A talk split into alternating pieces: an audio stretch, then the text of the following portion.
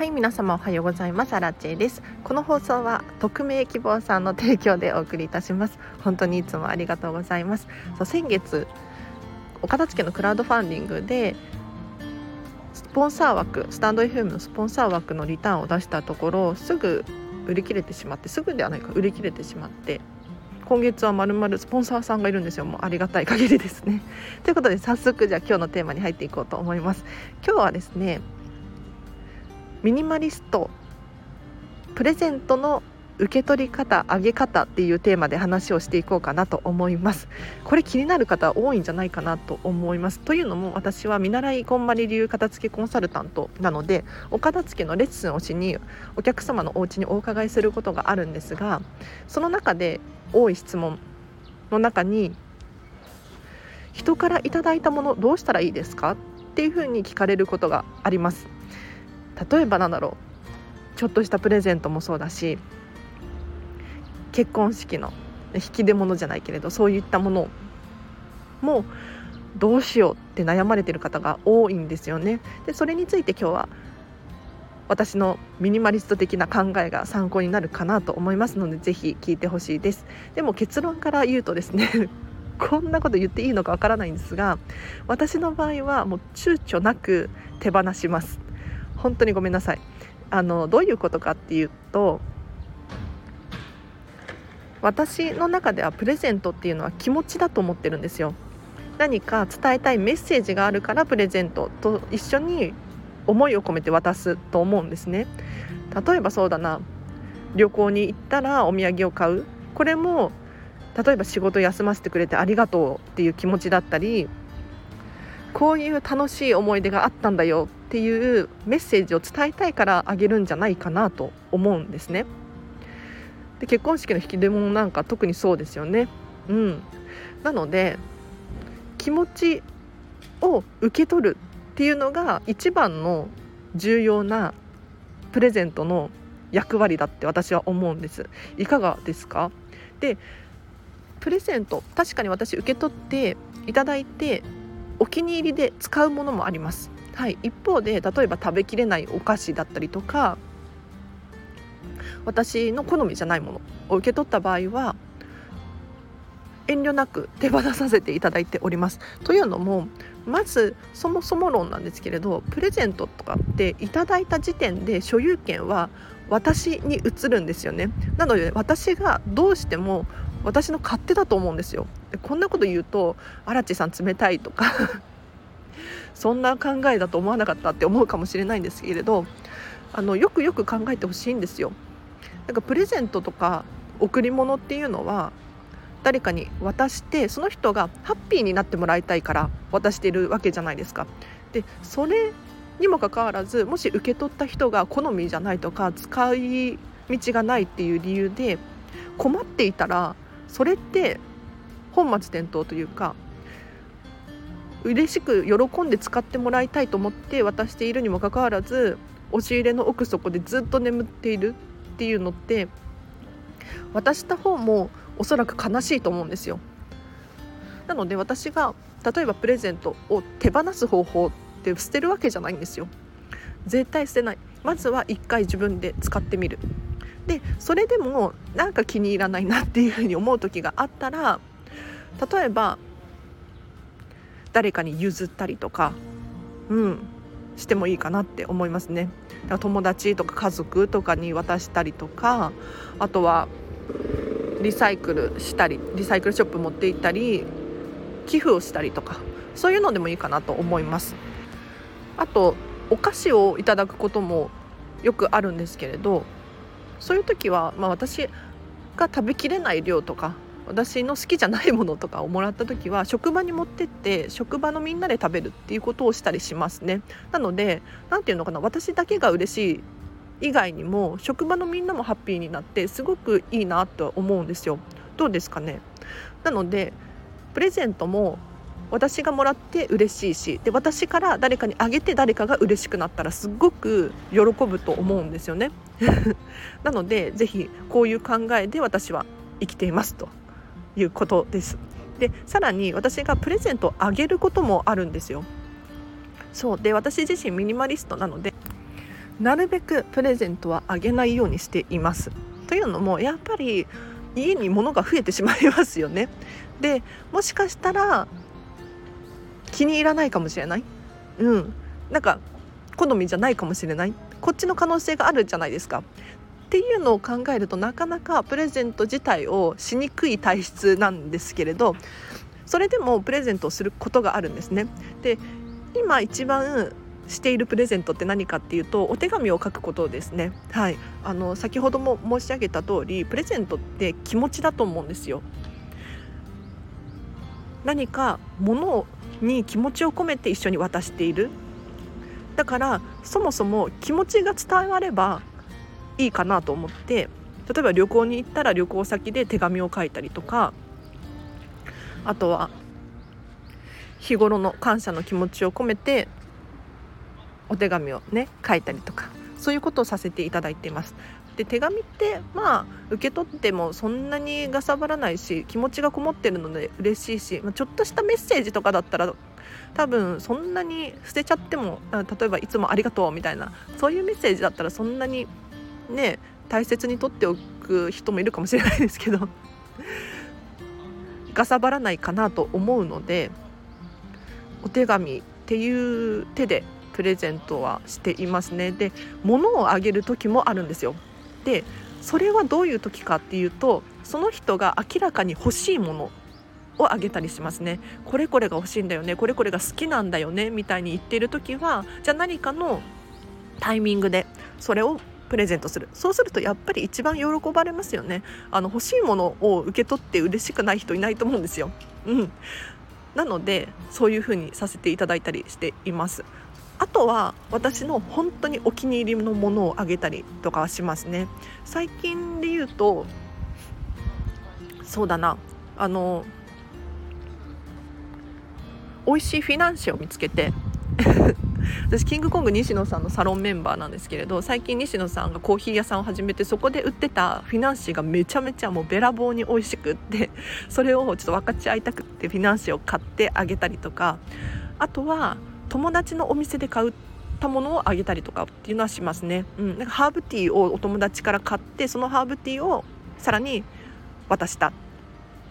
ていうことはあります、うん、そうするとあの買った人も喜ぶしあげた人も喜ぶ私のお気に入りだよって渡すのでやっぱりね嬉しくなると思うんですね だからまずはプレゼントの渡し方なんですけれど基本的に物はあげないっていう設定にしておいてただ自分のお気に入りのものだったりとか、えっと、お手紙とか気持ちを載せるっていうことを重要視してプレゼントを渡すようにしています。で最悪気に入らなかったら次の人に手放し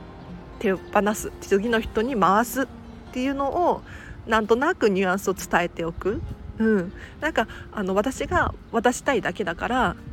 受け取ってほしいと。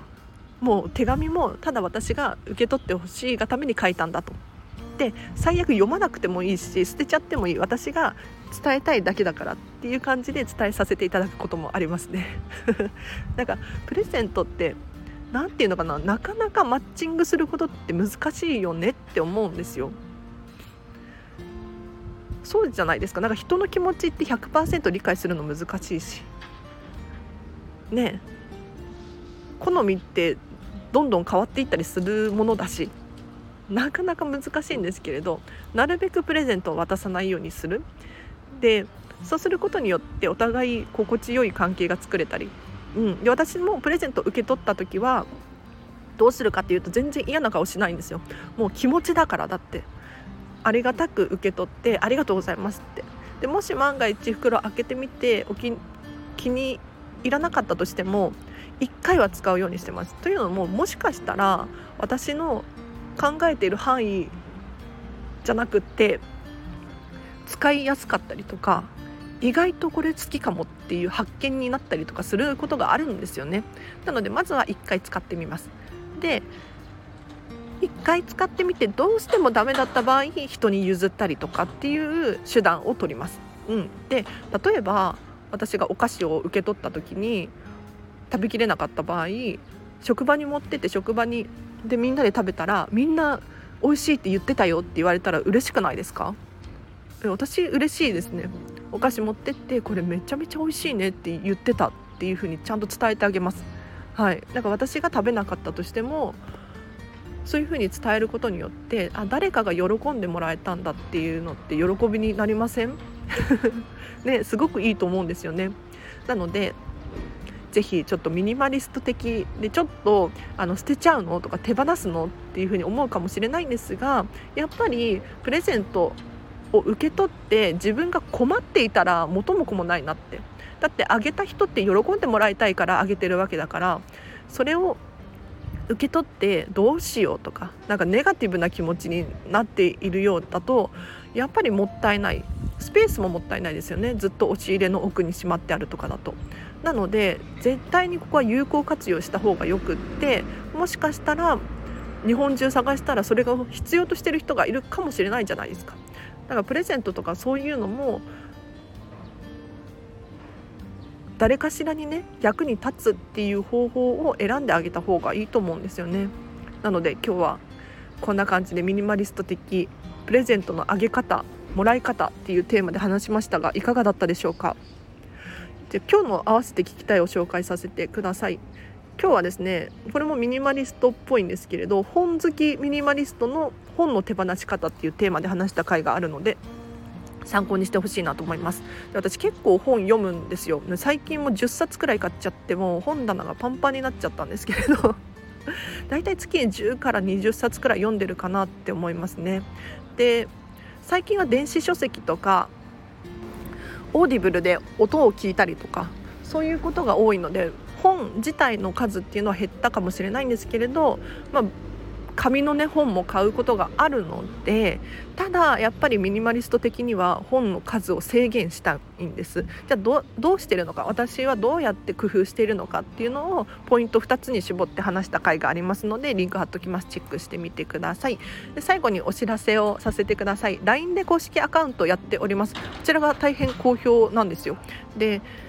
何をしてるかっていうと、まあ、アラチェの私のメルマガです。毎日毎日お片付けの情報だったりとか私の私生活だったりとかちょっとした生活のヒントみたいなのをお伝えさせていただいてます。でそれこそ私のおすすめの本とかを紹介したりしていますのでもし気になる方いらっしゃいましたらお友達申請してほしいなと思います。でもし私からのメッセージがうざいよっていうことであればあのブロックしてしまえばいいのではい。全然あの来るもの拒まず去るもの追わずみたいな感じでやらせていただいておりますので。でもしお片付けに関する質問とかあれば直接私にメッセージが送れる設定にしてありますのでそれもご活用いただければなと思います。結構ねそうやって使ってる方も何人かいらっしゃいますね。無料のお片付けの相談所みたいな。でどうしてこんなことをね無料でやっているのかっていうとなんか怪しくないですか？ねなんか勧誘されるんじゃないかとかって思うかもしれないけれど、まあ、全然そんなことなくって私が見習い期間中なのであの私自身のレベル上げをしていかなければならないのでそういうことをさせていただいております。はいでさらにこのスタンド FM のネタになったりとかするのでありがたく使わせていただいてるんですよ。で、まあ、ちょっと黒アラチェの部分を出すと確かにあのマーケティング的な戦略的にやってる部分もあります。というのも、えっと、私からメッセージが来る毎日来ることによってちょっとずつでも距離が縮まるかなって思うんですよ。でやっぱりお片付のコンサルを頼もうって思った時にやっぱりどんな人か知ってる人から頼みたいじゃないですか。なので私は毎日毎日私の情報を発信しています。でもちろんあのお片付けのレッスン受けませんか？みたいに私から言うことはありません。はい大丈夫です。ご安心ください。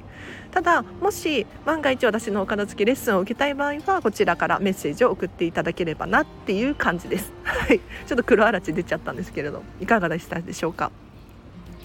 ということで今ねお片付けのモニターさん募集していましてちょっと宣伝なんですけれど正式な片付けコンサルタントに6月にはなれそうなんです。で6月からは1レッスン5時間3万3000円で受けようと思っています。ただ今見習い期間中でモニター価格でできるんですよ。でこれがめちゃめちゃお得でというのも私が直接お家にお伺いして一緒にお片付けをしていくんですね。だからあの洋服を一緒に畳んだりとか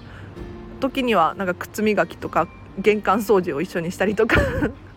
掃除機かけたりとかっていうこともしています。はい、なので、えっと、1レッスン5時間ですね。休憩を挟んだりお昼ご飯食べたりとかもしたりしてで5時間ですね。で8000円で今やってます。8000円プラス東京都大田区からの交通費です。はい。なのでお気軽にメッセージいただければななんて思います。リンク貼っときますのでぜひお友達申請してください。ということで今日はここまでにします。意外と長く喋っちゃった。今日あんまり時間なかったんだけれど。ということでこのチャンネルは見習いこんまり流片付けコンサルタントである私がもっと片付けがしたくなるそんな情報を喋ったりもっとときめきを磨きたい人のためのチャンネルでございます。もし気になる方いらっしゃいましたらチャンネルフォローしていただいてまたお会いできるととっても嬉しいです。では皆様今日もハッピーな一日を過ごしましょう。あらちでした。バイバイ。